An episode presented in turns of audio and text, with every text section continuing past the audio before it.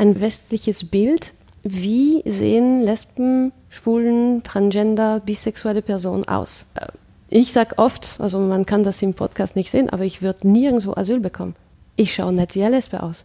Wie auch immer eine Lesbe auszusehen hat, äh, was wir auch diese Gender Performance nennen. Das heißt, wie werde ich in der Öffentlichkeit gelesen als eher weiblich, eher männlich? Und wie passt es dann zu meiner sexuellen Orientierung? Und der Credo von dem Ganzen oder was in allen Fällen gleich ist, ist, dass die geflüchtete Person kann sagen, was sie ist und sie sagt, ich bin so und ich bin so und ich bin so und er wird nicht geglaubt.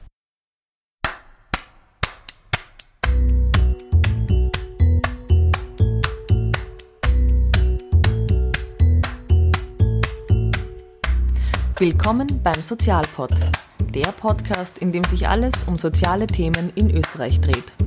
Ja, hallo und herzlich willkommen zu einer neuen Folge im Sozialpod. Heute zu Gast sind zwei SozialarbeiterInnen von Queerbase. Queerbase ist eine Beratungsstelle für geflüchtete Menschen, die aufgrund ihrer Sexualität oder Geschlechtsidentität in ihrem Herkunftsland verfolgt oder diskriminiert werden. Queerbase befindet sich in der Türkis-Rola-Lila Villa im 6. Bezirk in Wien. Diese Türkis-Rosa-Lila Villa ist ein Community-Zentrum für Lesben, Schwule und Transpersonen in Wien. Dort finden regelmäßige Beratungen statt rund um das Thema Asyl und LGBTQIA. Neben der Rechts-, Sozial- und Coming-out-Beratung gibt es auch noch zahlreiche Workshops und Schulungen. Was aber auch ganz wichtig ist, ist, dass auch viel Platz zum Vernetzen und Verweilen in der Community geboten wird. Ein Safe Space. Aber noch viel mehr auch zur momentanen politischen Lage und Bewegungen werde ich mich heute mit unseren Gästen unterhalten, Cécile Balbus und Feda Alanaut. Herzlich willkommen in der heutigen Folge von Sozialpod vor Ort.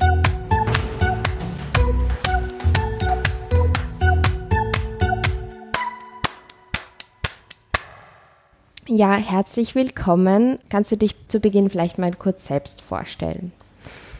Ähm, ja, hallo, mein Name ist Cecil Balbus. Ich arbeite bei Queerbase seit der Gründung. Also ich bin seit 2015 dabei und ansonsten wohne ich seit über 20 Jahren in Wien. Äh, ja. Und dir geht's gut? Und mir geht's gut.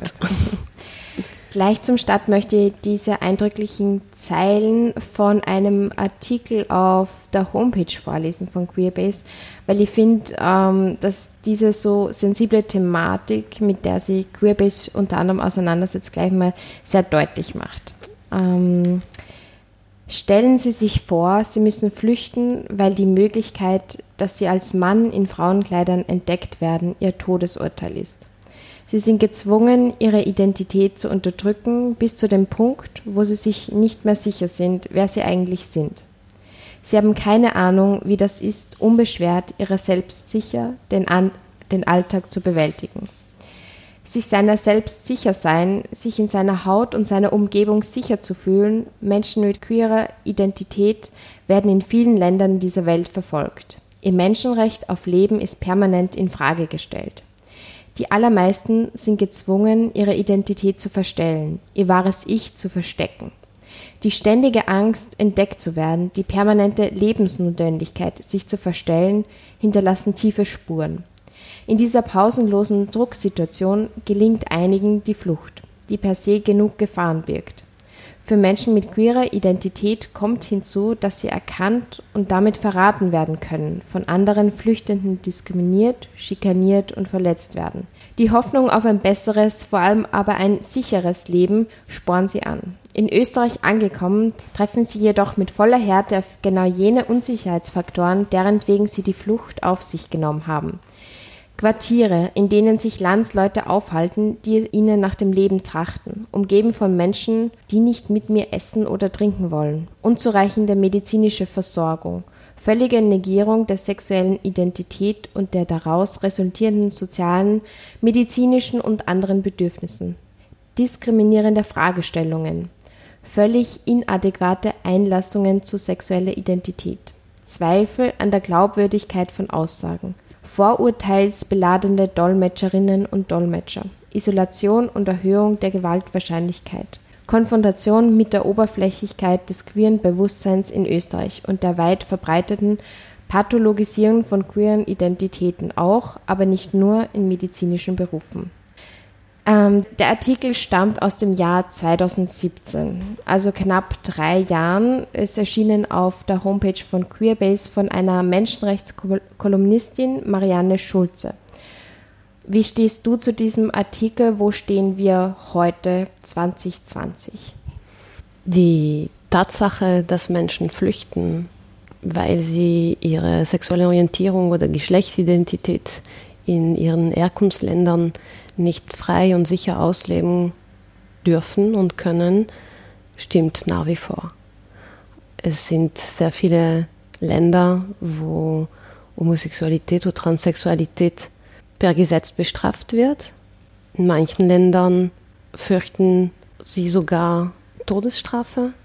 Es gibt viele Länder aber, wo die Gesetzeslage nicht eindeutig negativ ist, aber trotzdem die Gesellschaft solche Vorurteile hat, dass es zu äh, Gefängnisstrafen kommt, dass es zu um, unmenschlichen Behandlungen innerhalb von der Familie oder in der Gesellschaft kommt. Was die Situation in Österreich betrifft für LGBTIQ-Geflüchtete, können wir heute sagen, dass es dank der Arbeit von Queerways und von anderen NGOs, die sich besonders in, in dem Bereich engagieren, etwas besser geworden ist. Wir haben es geschafft, in Wien zum Beispiel durch eine Kooperation mit Diakonie, mit dem Projekt Lares oder mit Tralalobe, sichere Wohnungen für LGBTIQ-Geflüchtete zu schaffen. Mhm. Es bedeutet, dass sie zumindest in ihren, ihren Unterkünften so sein dürfen, wie sie sind, dass sie ohne Angst einschlafen, ohne Angst aufwachen und dass sie einen kleinen Raum haben, wo sie sich zurückziehen können und sicher sein können. Mhm zur Entstehungsgeschichte von Queerbase. Ähm, du bist seit Beginn dabei. Wann ist es entstanden und was waren da die Umstände und wie war so der Wandel von Entstehungsgeschichte her? Also seit den 80er Jahren ist es möglich, in Österreich Asyl aufgrund seiner sexuellen Orientierung oder Geschlechtsidentität zu stellen. Aber erst ähm, 2014 ist es mehr und mehr geworden, weil LGBTIQ-Geflüchtete aus den Großunterkünften weggelaufen sind, weil sie dort nicht sicher waren. Und die Villa, die Rosalila Villa, ist nun mal ein großes, bekanntes Haus. Es ist pink, man sieht es von überall. Deshalb sind die Leute hierher gekommen und haben um Unterstützung gebeten. Und weil wir keine andere Möglichkeit hatten, haben wir sie in der Bibliothek schlafen lassen, was auf die Dauer keine Lösung ist. Und dieses Problem ist dann sehr sichtbar geworden, als eine transsexuelle Frau, Transgender-Frau, Entschuldigung, umgebracht worden ist, weil sie eben diesen Schutz vom österreichischen Staat verloren hatte. Sie hatte keine Grundversorgung mehr, musste für sich selbst sorgen. Durch das Arbeitsverbot für Menschen im Asylverfahren ist ihr nichts anderes übrig geblieben, als als Sexarbeiterin zu arbeiten und sie ist von einem ihrer Freier umgebracht worden. Und erst dann mit diesem Mord hat die Politik reagiert. Das war wann? Das war 2014, wenn ich mich richtig erinnere. Oder 2015.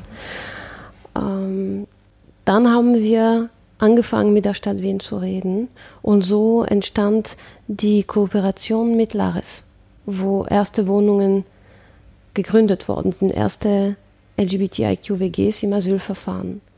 Dann haben wir immer mehr Menschen betreut und es wurde nicht mehr möglich, das ehrenamtlich zu machen, sodass wir 2016 den Verein Queerbase gegründet haben und seit 2016, seit Juli, wird dieser Verein vom Fonds Soziales Wien als Beratungsstelle anerkannt und unterstützt. Mhm. Ähm, wer arbeitet hier? Wie ist der Verein aufgebaut? Im Moment sind wir neun Personen, die angestellt sind. Wir bekommen eben von der Stadt Wien 2,5 Vollzeit-äquivalente Stellen, die wir uns zu fünft aufteilen. Äh, wir finanzieren durch unsere Spenden eine Rechtsberaterin und eine Sozialberaterin. So, und da, dem gegenüber stehen im Moment 350 Menschen, die neu im Asylverfahren sind. Und wir haben seit der Gründung von Queerbase um die 650 Menschen betreut und unterstützt. Wahnsinn.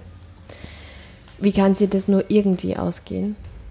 Ähm, es geht sich aus, weil wir durch mindestens 20, 25 ehrenamtliche Menschen unterstützt werden. Mhm. Unsere Rechtsberatung ist zu 90 Prozent ehrenamtlich. Unser Dolmetsch, Dolmetscherinnen-Team ist zu 100 Prozent ehrenamtlich.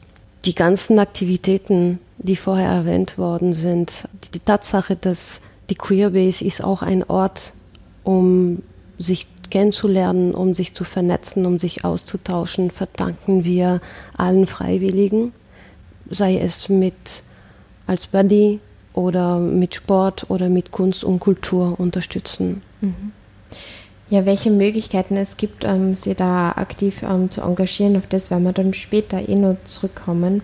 Ähm, das C-Wort ist schon gefallen, Corona. Vielleicht kannst du uns da auch mitnehmen, welche Wellen es da gegeben hat. Queerbase und Corona. Die erste Lockdown-Phase und wo stehen wir heute? Äh, für uns die erste Lockdown-Phase war eine ganz große Katastrophe, weil wir haben die Beratungsstelle de facto ähm, aufs Minimalste runterfahren müssen.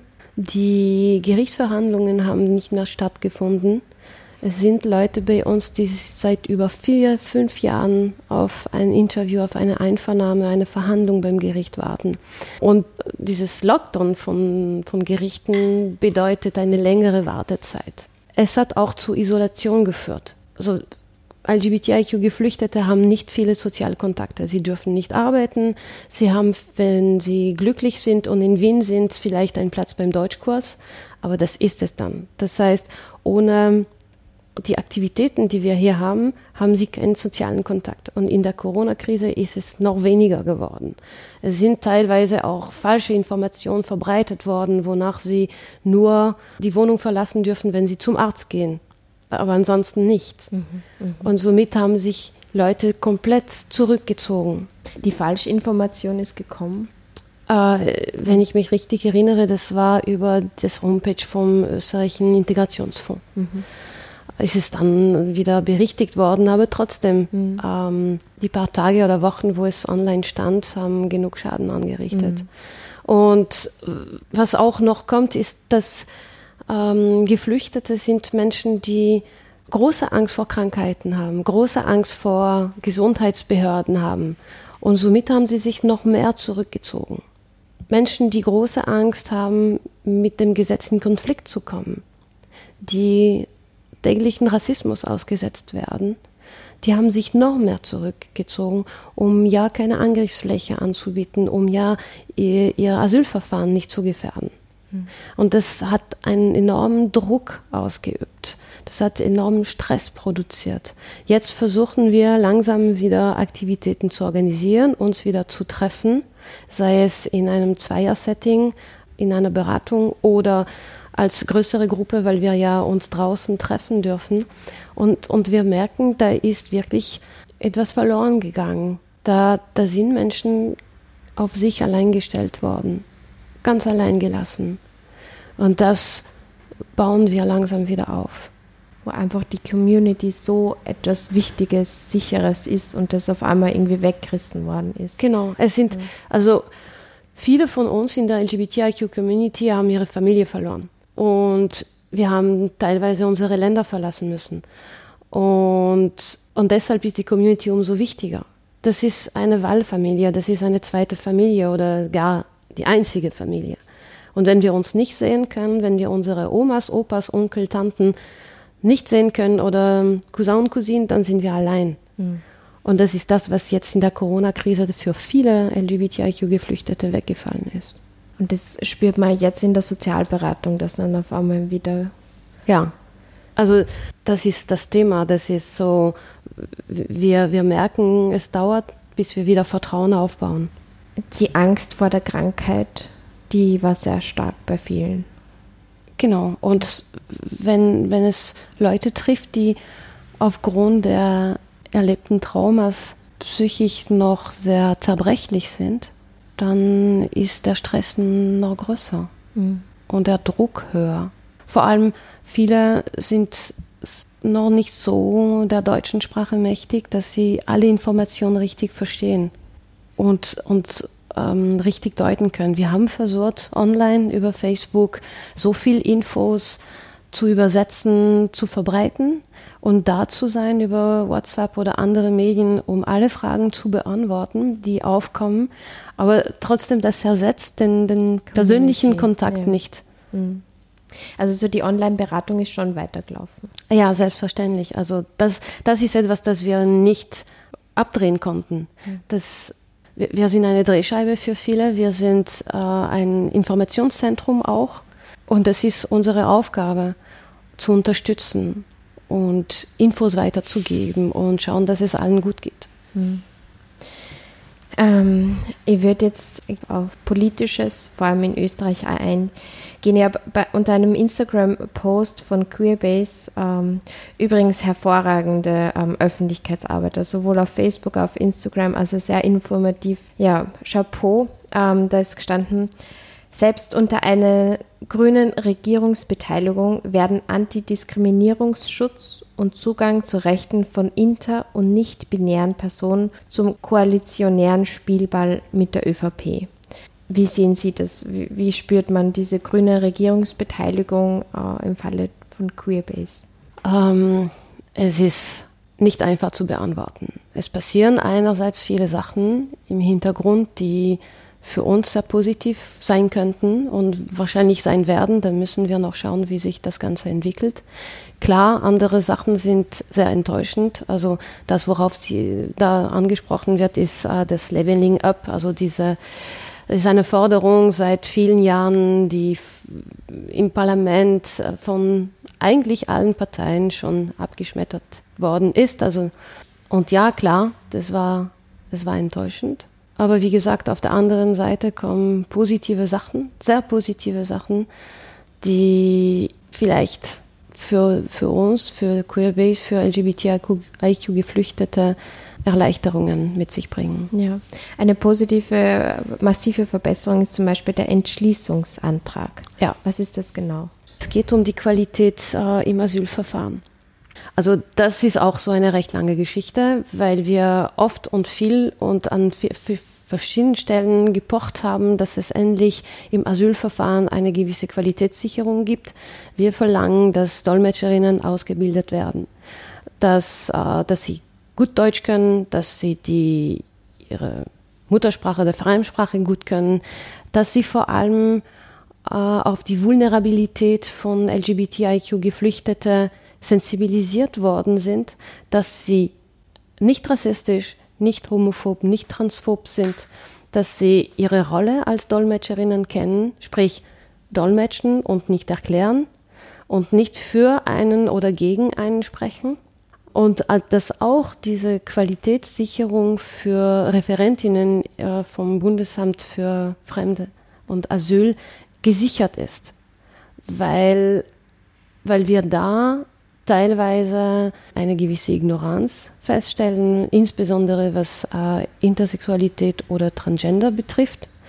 Wir stellen auch teilweise eine unterschwellige Homophobie oder Transphobie, die vielleicht nicht bewusst ist, aber trotzdem da ist und eben das Recht auf ein faires Verfahren in Frage stellt. Und das Recht auf ein faires Verfahren ist nun mal ein Teil der Europäischen Menschenrechtskonvention und der Charta der Grundrechte in, in Europa.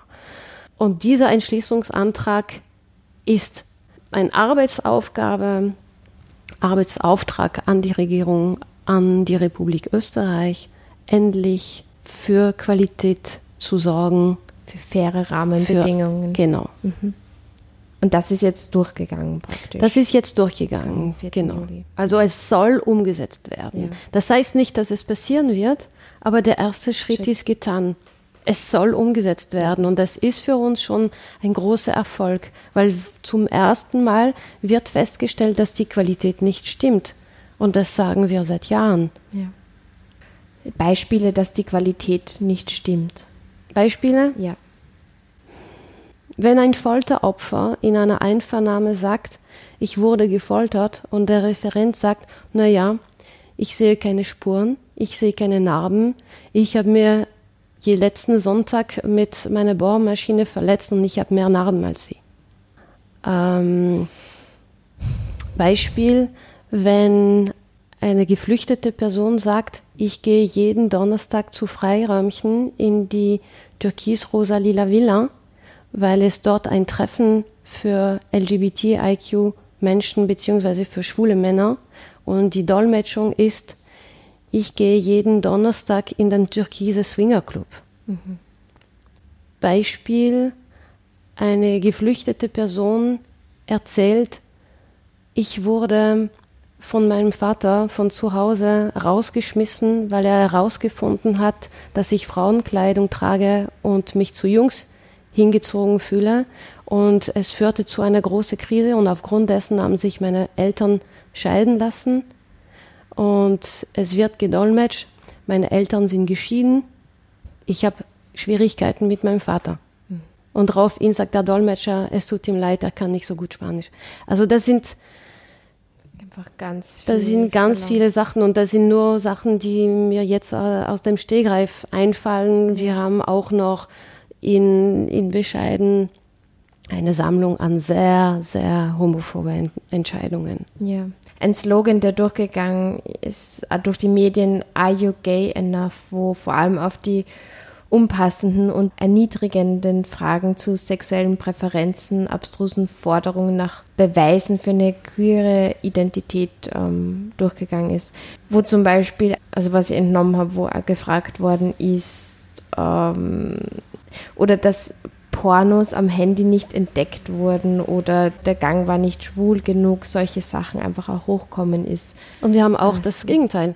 Manche sind zu schwul. Schwul, mhm. Das ist ein Konstrukt und das kann nicht stimmen. Mhm. Also ähm, das sind so ja Beschreibungen so, wie war das? Äh, die Person hat kurze Haare, kann nicht schwul sein. Die Person ist so, kann nicht das, nein, die Person ist so, kann nicht so sein. Also das ist auch so eine, ähm, auf ganz oberflächliche nicht nur das, das ist auch eine westliche Konstruktion, also eine, eine, ein westliches Bild. Wie sehen Lesben, Schwulen, Transgender, bisexuelle Personen aus? Äh, Ich sage oft, also man kann das im Podcast nicht sehen, aber ich würde nirgendwo Asyl bekommen. Ich schaue nicht wie eine Lesbe aus. Wie auch immer eine Lesbe auszusehen hat, äh, was wir auch diese Gender Performance nennen. Das heißt, wie werde ich in der Öffentlichkeit gelesen als eher weiblich, eher männlich? Und wie passt es dann zu meiner sexuellen Orientierung? Und der, Credo von dem Ganzen oder was in allen Fällen gleich ist, ist, dass die geflüchtete Person kann sagen, was sie ist und sie sagt, ich bin so und ich bin so und ich bin so und er wird nicht geglaubt. Also das ist unglaublich. Die, die betroffenen Personen können in die Noch Wüste schreien, was sie sind und denen wird es nicht geglaubt, weil andere Konstruktionen im Kopf sind. Und das auch nochmal eine zusätzliche Traumatisierung ist, wo ähm, zusätzlich zu vielen, vielen anderen. Und das führt zu Verzweiflung, weil ähm, wenn ich weiß, wer ich bin und was ich bin und ich sag's und die Person mir gegenüber glaubt mir nicht, dann versuche ich sie davon zu überzeugen mit allen Mitteln, die mir zur Verfügung stellen. Und die Person glaubt mir immer noch nicht. Äh, äh, vielleicht ist das jetzt eine blöde Frage, aber wenn wir das Beispiel durchgehen, wenn man das sagt als Beamtin oder Beamter, ich glaube das nicht, weil so und so, du schaust nicht schwul genug aus oder so, ähm, ist da eher so, weil man einfach ähm, zu wenig ähm, sie mit Geschlechtsidentitäten auseinandergesetzt hat? Oder ist es schon einfach, weil man Refugees are not welcome, also dass man asylfeindliche Tendenzen hat, oder ist es einfach beides gekoppelt mit allem, was irgendwie also und ich meine, das, das äh, Bundesamt für Fremdenwesen und Asyl ist im Innenministerium angesiedelt. Und das Innenministerium in Österreich oder die Regierung sagt es klar, äh, wir müssen die Grenzen zumachen, wir lassen niemanden rein. Das ist ein politischer Wille. Mhm. Und dazu kommt die Sexualorientierung oder Geschlechtsidentität, weil auch wenn wir sehr viele Rechte in Österreich haben, gibt es immer noch homophobe und transphobe Menschen. Und die sind auf der Straße und die sind auch äh, beim BFA. Davon gibt es ja. immer und überall. Die viel entscheiden. Oft. Äh, sie, sie, entscheiden, ob eine Person in Österreich bleibt oder nicht, ob ihr mhm. internationalen Schutz gewährt wird oder nicht. Ja. Ich bin gerade dabei, so noch eine Statistik zu machen. Aber bei manchen Ländern haben wir eine hundertprozentige Quote von negativen Entscheidungen durch das BFA. Und wir gewinnen aber diese Fälle beim BVW, also beim Bundesverwaltungsgericht. Mhm. Äh, die Leute haben sich nicht verändert. Die zwischen der, der ersten Einvernahme bis zum Höchstgericht teilweise sagen sie das Gleiche. Mhm. Und das Innenministerium glaubt ihnen nicht, das Justizministerium schon. Ja. Und wenn man weiß, dass die Justiz unabhängig ist von der Regierung, dann kann man seine eigenen Schlüsse ziehen.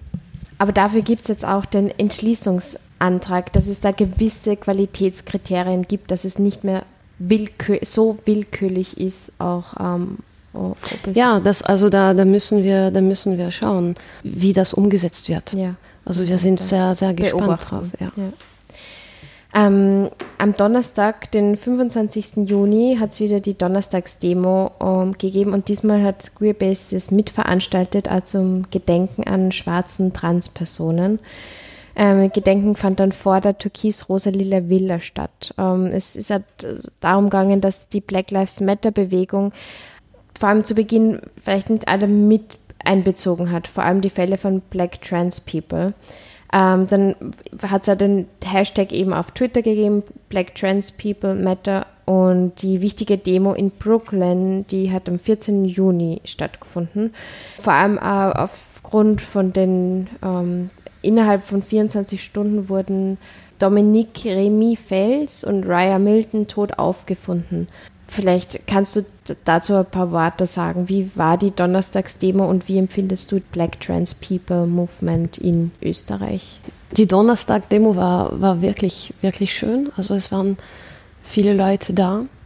Es war sehr bunt, weil oft sind so große LGBTIQ-Veranstaltungen äh, wie Regenbogenparade und so weiter sehr weiß. Also da war hier ein, vielleicht ein bisschen ein genaueres Spiegel der Gesellschaft dargestellt. Diese neue Bewegung Black Trans Lives Matter oder Black Lives Matter ist, empfinde ich persönlich als eine unglaubliche Befreiung. Dass es endlich hier anschlägt, dass es endlich hier angekommen ist. Es gibt unglaubliche starke Aktivistinnen, die sich das seit Jahren engagieren und ich bin wirklich sehr glücklich, dass sie es endlich geschafft haben, sichtbar zu werden, dass ihnen zugehört wird, dass, dass es in der Öffentlichkeit debattiert wird, weil es gibt meiner Meinung nach nichts Schlimmeres, als solche Fehler darüber zu schweigen und dass es absolut unsichtbar bleibt. Also struktureller Rassismus ist ein Fakt, persönlicher Rassismus existiert, und das war vielleicht bei diesem Donnerstag so, so ein bisschen die Möglichkeit, auch für uns zu sehen, dass wir nicht einzeln in unserer Ecke kämpfen, sondern dass es da eine größere Bewegung gibt und ein guter Zusammenhalt. Dass es so weitergeht, dass die Bewegung nicht aufhört.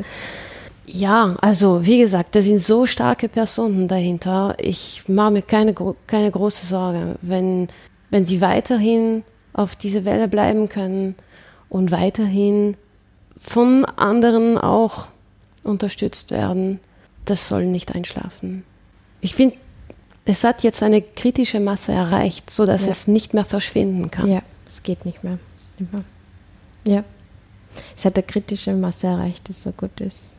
Das ist, das ist immer der Schlüssel. Egal, was du machst, wenn du aus der Zivilgesellschaft kommst und du willst etwas ändern, du willst äh, einen Strukturwandel herbeiführen, brauchst du eine kritische Masse. Das war für Friday for Future der Fall. Das ist für Black Lives Matter der Fall. Und das ist für Trans Lives Matter der Fall. Black Ja. Trans Lives Matter der Fall. Ja, äh, vielen Dank erstmal. Ähm, vielleicht machen wir jetzt einen Schwenk zu dir, ähm, Feda.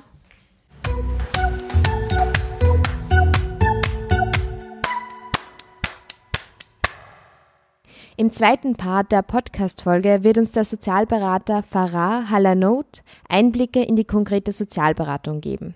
Er gibt uns auch Einblicke in sein eigenes Leben, wie er selbst von Queerbase erfahren hat, dann als syrischer Flüchtling unterstützt und nun selbst Teil des Queerbase-Teams wurde.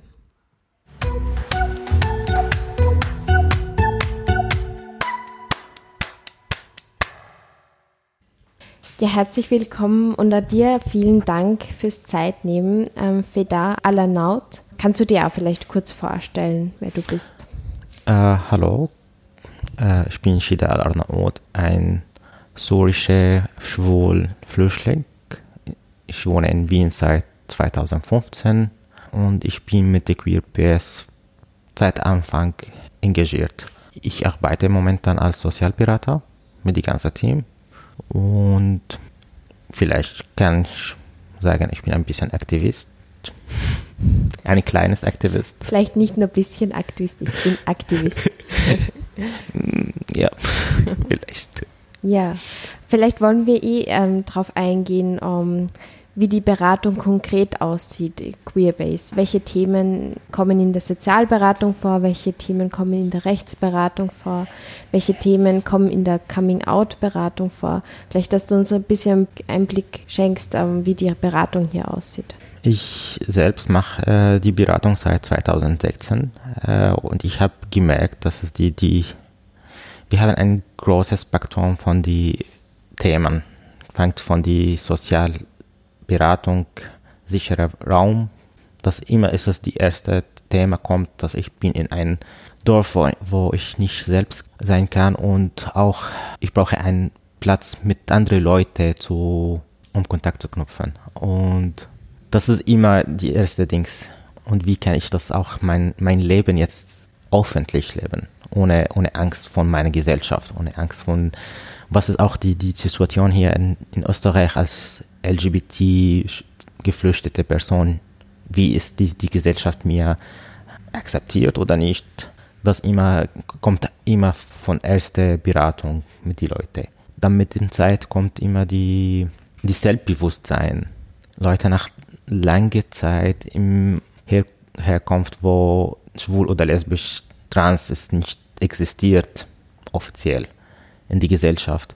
Und jetzt kommen sie da und fragen, ich habe immer mein Leben versteckt und jetzt kann ich das öffentlich. Aber ich bin nicht sicher, wie kann das? Übertreibe ich oder nicht? Ja. Mache ich das richtig oder falsch? Es gibt kein richtig und falsch, aber die Leute befragen sich immer solche Frage. Und manche Leute, ich bin nicht sicher, dass es die, auch die, die Gesellschaft hier, wie reagiert mit meinen Actions. Wie gehst du damit um? Also wie sieht das so eine Erstberatung mal aus?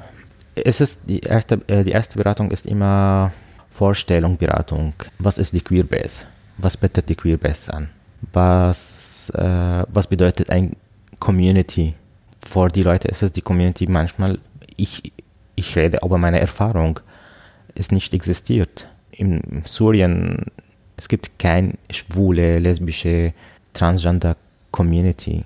Es, alle Leute arbeiten individu äh, individuell.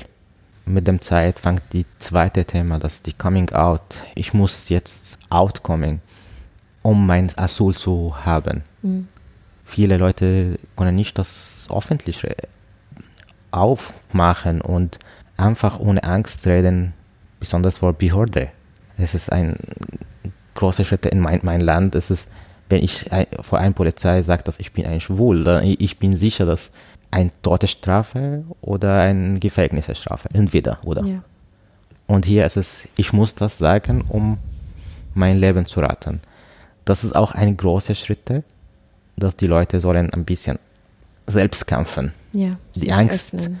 die Angst von der Vergangenheit und die alte Erfahrung zu vergessen und neue Anfang zu, äh, zu haben.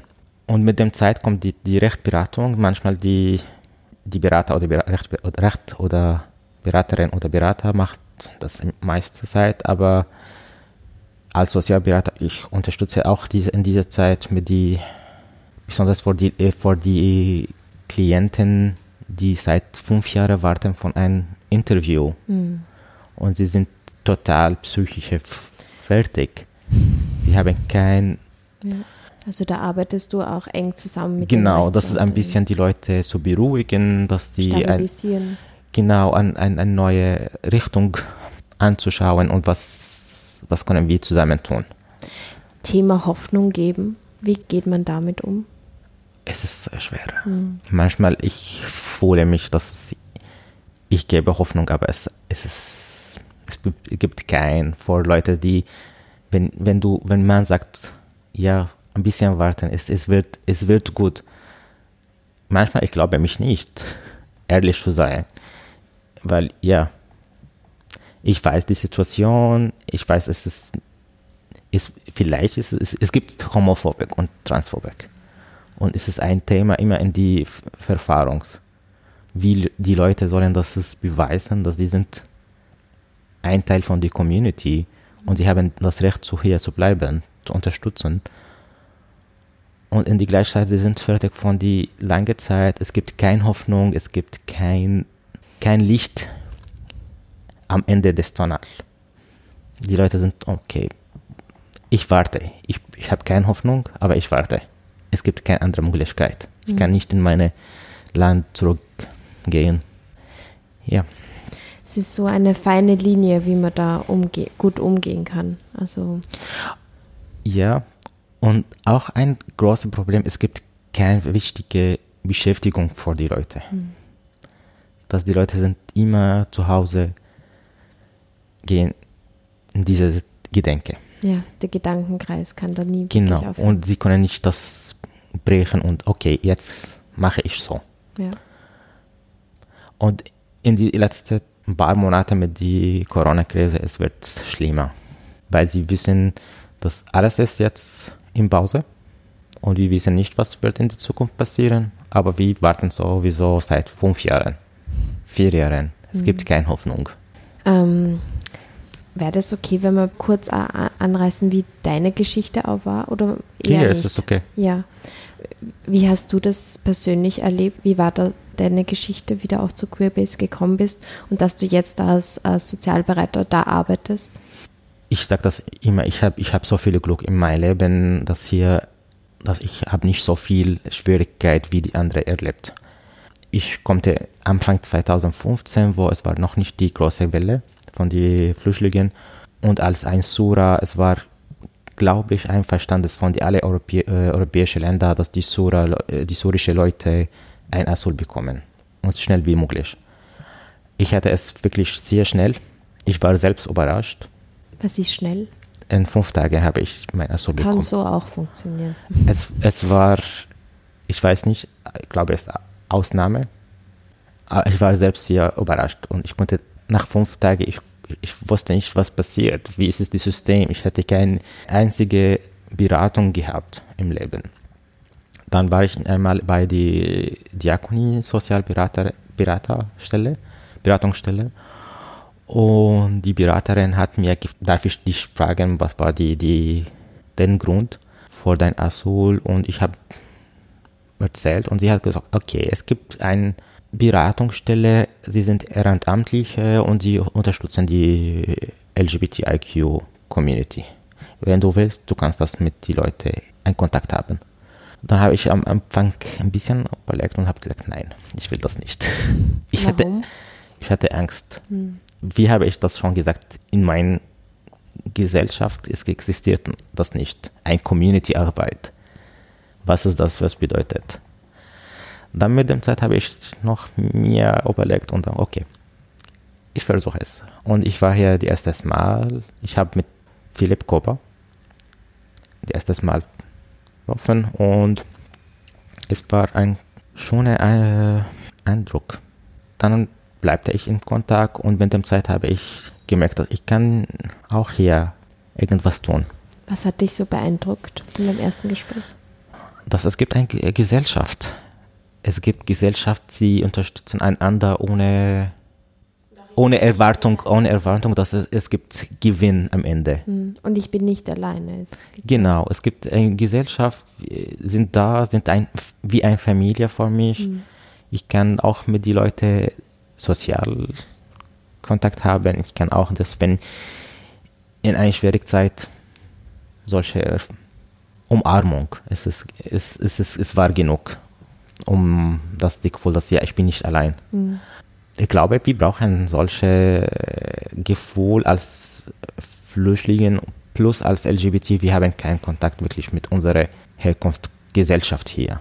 Ich bin ein bisschen zurück von, von der syrischen Gesellschaft wegen meiner Sexualität und ich will keine Schwierigkeit im Leben haben da. Ja.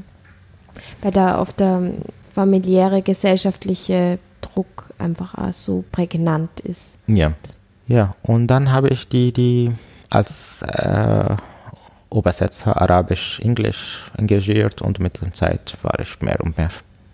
Hast du ähm, Praxisbeispiele, hast du schon positive Erfolgserlebnisse, die du uns vielleicht jetzt mit uns teilen kannst, wo du dachtest, so super, dass Queerbase gibt und das haben wir jetzt irgendwie erreicht? Viel. Ja. Ich glaube, ich. Vielleicht magst du eine Geschichte erzählen, so einfach als positiven. Ja, ähm, es gibt viel, aber zum Beispiel von ein paar Tagen, wir haben ein, ein, ein positive Erkenntnisse von der BVWG bekommen von einer äh, homosex homosexuellen Person aus dem Irak. Er ist mit uns seit, glaube ich, fünf Jahren, viereinhalb. Und nach solcher große, äh, lange Arbeit und Beratung und Unterstützung. er ist nicht mehr als Klient, er ist als Freund. Und solche Situationen, das alles zu beweisen, dass er ist so, das ist alles, was haben wir. Und wir haben jetzt die, die, die Entscheidung bekommen, es ist ein großartig. Oder ein, ein syrische Transperson, ja, sie hat ein, ein, am ersten nur unter, äh, subsidiären Schutz bekommen, obwohl sie hat das, das, das Recht so Asyl zu bekommen. Und das war auch ein langer Kampf, circa zwei Jahre, bis die, die, die, die auch die positive Erkenntnisse von der BVWG bekommen. Mhm. Das auch ein, ein, ein wirklich macht mir sehr glücklich nach solchen Kämpfen ein positive ja. Ergebnisse. Was ich einfach ganz besonders finde bei Queerbase ist, im Vorgespräch haben wir schon drüber geredet, dass es einfach keine Hierarchie gibt und keine, wie es oft auch im sozialen Bereich so ist. Und wie du jetzt redest darüber, dass Klientinnen unter Anführungszeichen dann einfach auch Freunde sind, ja. ähm, ist einfach schon ein ganz besonderer Zugang, auch, den es auch oft im sozialen Bereich so nicht gibt. Das stimmt auch, weil wir, wir sind auch in die, in die Team selbst. Wir sind ein Freund, Familie, wir reden öffentlich miteinander, wir versuchen alles zusammenzuarbeiten jeder von uns hat eine besondere Stärke mhm. in einem Bereich und wir teilen diese Erfahrung miteinander und auch mit unseren mit unsere, äh, Leute. Ja. Ich, ich mag das, dieses, unsere Freunde, unsere Leute mehr als Klienten, aber es ist, ja. ist die offizielle Wort. Ähm, Ausblick in die Zukunft. Ähm, es hören da einige zu ähm, von der Sozialpod-Community. Wenn die jetzt sagen, ich möchte unbedingt Queerbase irgendwie unterstützen, wa was kann man machen? Gibt viele verschiedene Arten von Unterstützung. Es fängt von Zusammenarbeit mit uns arbeiten, Ehrenamtliche, irgendwas engagiert. Wir haben auch soziale Events. Das brauchen irgendwie Leute mit uns, ja, und auch das hilft die, die, die geflüchtete Leute, dass sie, dass die Gefühl, dass sie sind mit österreichischen Menschen im Kontakt, ja. Bis die auch finanzielle Unterstützung, weil meiste von unserer Arbeit ist, kommt von die Community, äh, die Unterstützung, die finanzielle Unterstützung kommt von der Community. Äh, auch in, in unserer Arbeit, wir brauchen die, die finanz finanzielle Unterstützung. Viele von unseren Klienten aufgrund die, die Gesetz kein Einkommen dürfen und die sind in die und sie brauchen auch ein bisschen tief zu atmen, bis sie die, die, die eine Woche zu schaffen mit 40 Euro ja. wochentlich. Das ist auch ein bisschen heftig für, für die Leute. Da zu unterstützen bei den Basic Needs. Genau. Ja.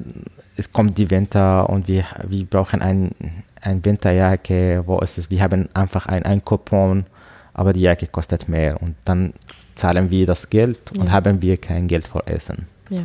Und auch, äh, auch mit den Leuten, die nicht in Wien wohnen, wenn sie zu uns kommen für Beratung oder Sozialevents, äh, wir zahlen auch äh, die, die Fahr Fahrkosten, Ticket und auch das, die, die, die, das, das Basic für Essen und Sache zur Unterkunft zu unterstützen. Ja.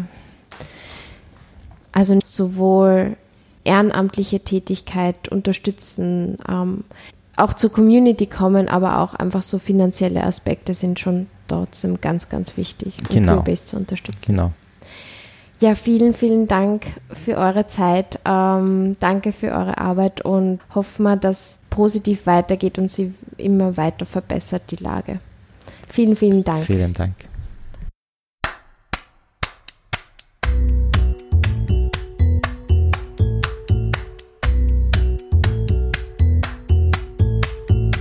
Das war die Folge mit den zwei wahnsinnig engagierten MitarbeiterInnen von Queerbase, Cecile Balbus und Fedar Alanaut.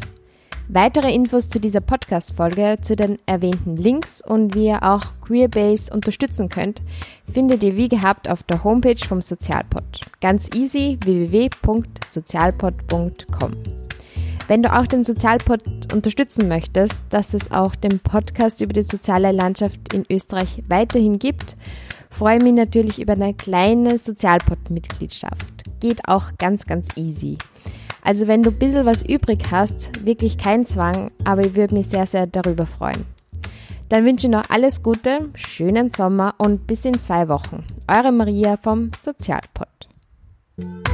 Sozialpod vor Ort.